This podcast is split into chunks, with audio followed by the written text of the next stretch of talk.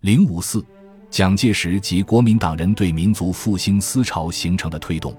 当时的中国国力衰弱，屡遭日寇欺凌，在这种情况之下，要复兴民族，唯一的方法就是要以教育代替武力，以教育的力量来复兴民族。发展教育不是要放弃武力抵抗，而是希望通过教育增强武力抵抗的强度。他乐观地估计，这个教育的力量虽不如武力之显明，而其力量之伟大。实超过武力十倍百倍还不止。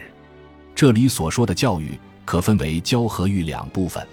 我们一般所说的教是使受教育者懂得看书写字，懂得算学、物理、化学、政治、经济诸般科学。蒋介石认为这样的教育绝不足以建设国家、复兴民族。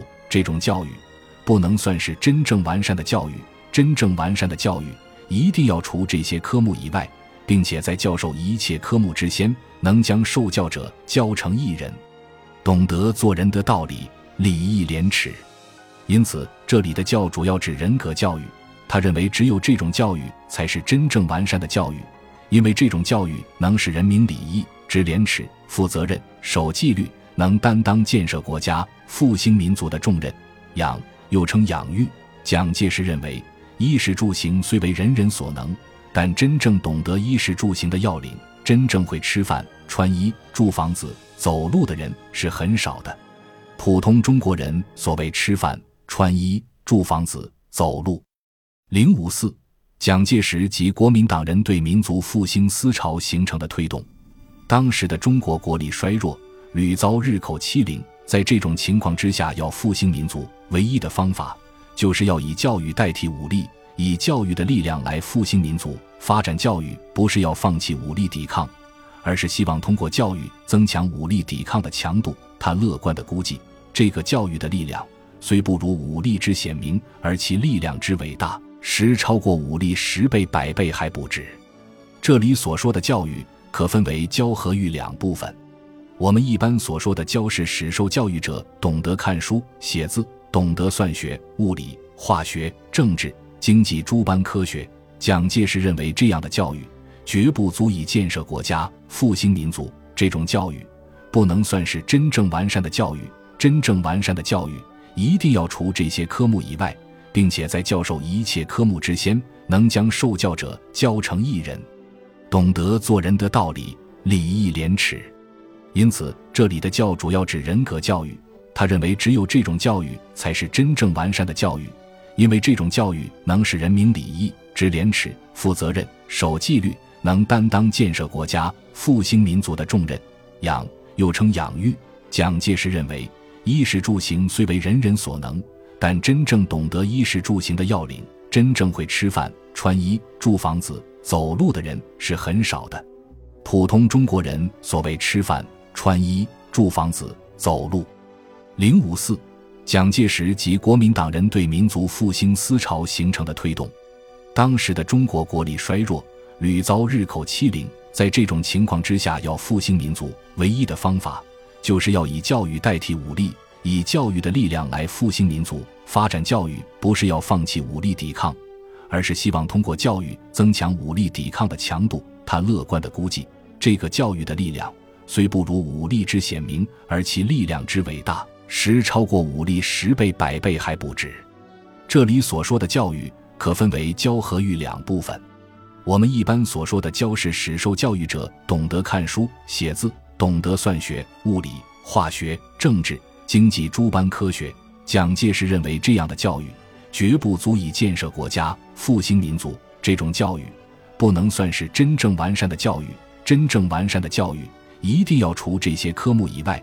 并且在教授一切科目之先，能将受教者教成一人，懂得做人的道理，礼义廉耻。因此，这里的教主要指人格教育。他认为，只有这种教育才是真正完善的教育，因为这种教育能使人民礼义、知廉耻、负责任、守纪律，能担当建设国家、复兴民族的重任。养又称养育。蒋介石认为，衣食住行虽为人人所能。但真正懂得衣食住行的要领，真正会吃饭、穿衣、住房子、走路的人是很少的。普通中国人所谓吃饭、穿衣、住房子、走路。零五四，蒋介石及国民党人对民族复兴思潮形成的推动。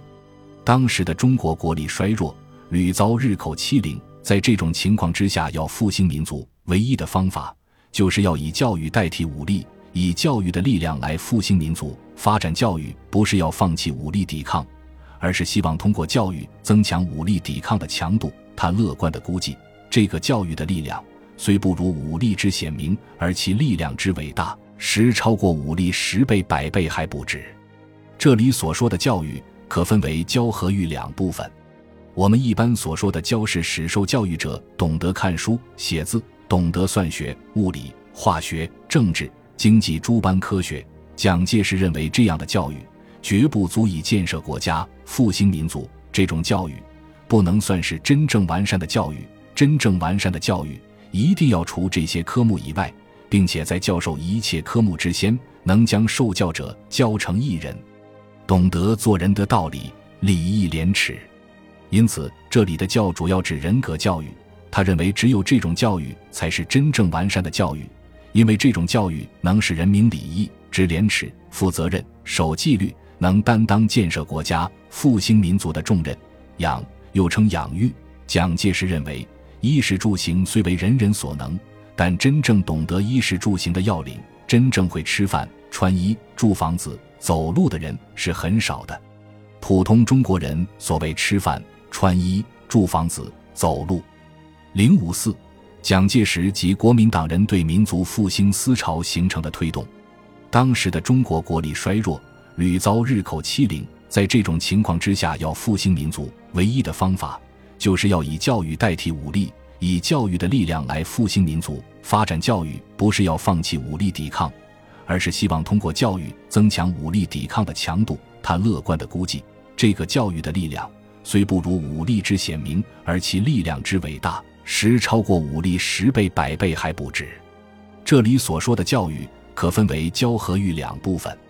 我们一般所说的教，是使受教育者懂得看书写字，懂得算学、物理、化学、政治。经济诸般科学，蒋介石认为这样的教育绝不足以建设国家、复兴民族。这种教育不能算是真正完善的教育。真正完善的教育，一定要除这些科目以外，并且在教授一切科目之先，能将受教者教成一人，懂得做人的道理，礼义廉耻。因此，这里的教主要指人格教育。他认为，只有这种教育才是真正完善的教育。因为这种教育能使人民礼义、知廉耻、负责任、守纪律，能担当建设国家、复兴民族的重任。养又称养育。蒋介石认为，衣食住行虽为人人所能，但真正懂得衣食住行的要领，真正会吃饭、穿衣、住房子、走路的人是很少的。普通中国人所谓吃饭、穿衣、住房子、走路。零五四。蒋介石及国民党人对民族复兴思潮形成的推动。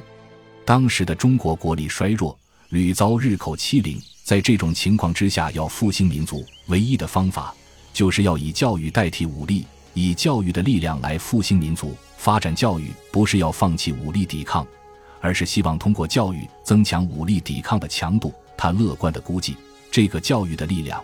虽不如武力之显明，而其力量之伟大，实超过武力十倍、百倍还不止。这里所说的教育，可分为教和育两部分。我们一般所说的教，是使受教育者懂得看书写字，懂得算学、物理、化学、政治、经济诸般科学。蒋介石认为，这样的教育绝不足以建设国家、复兴民族。这种教育不能算是真正完善的教育。真正完善的教育。一定要除这些科目以外，并且在教授一切科目之先，能将受教者教成一人，懂得做人的道理，礼义廉耻。因此，这里的教主要指人格教育。他认为，只有这种教育才是真正完善的教育，因为这种教育能使人民礼义、知廉耻、负责任、守纪律，能担当建设国家、复兴民族的重任。养又称养育。蒋介石认为。衣食住行虽为人人所能，但真正懂得衣食住行的要领，真正会吃饭、穿衣、住房子、走路的人是很少的。普通中国人所谓吃饭、穿衣、住房子、走路。零五四，蒋介石及国民党人对民族复兴思潮形成的推动。当时的中国国力衰弱，屡遭日寇欺凌，在这种情况之下，要复兴民族，唯一的方法就是要以教育代替武力，以教育的力量来复兴民族。发展教育不是要放弃武力抵抗，而是希望通过教育增强武力抵抗的强度。他乐观地估计，这个教育的力量虽不如武力之显明，而其力量之伟大，实超过武力十倍、百倍还不止。这里所说的教育，可分为教和育两部分。我们一般所说的教，是使受教育者懂得看书写字，懂得算学、物理、化学、政治、经济诸般科学。蒋介石认为，这样的教育绝不足以建设国家、复兴民族。这种教育不能算是真正完善的教育。真正完善的教育，一定要除这些科目以外，并且在教授一切科目之先，能将受教者教成一人，懂得做人的道理、礼义廉耻。因此，这里的教主要指人格教育。他认为，只有这种教育才是真正完善的教育，因为这种教育能使人民礼义。知廉耻、负责任、守纪律，能担当建设国家、复兴民族的重任。养又称养育。蒋介石认为，衣食住行虽为人人所能，但真正懂得衣食住行的要领，真正会吃饭、穿衣、住房子、走路的人是很少的。普通中国人所谓吃饭、穿衣、住房子、走路。零五四，蒋介石及国民党人对民族复兴思潮形成的推动。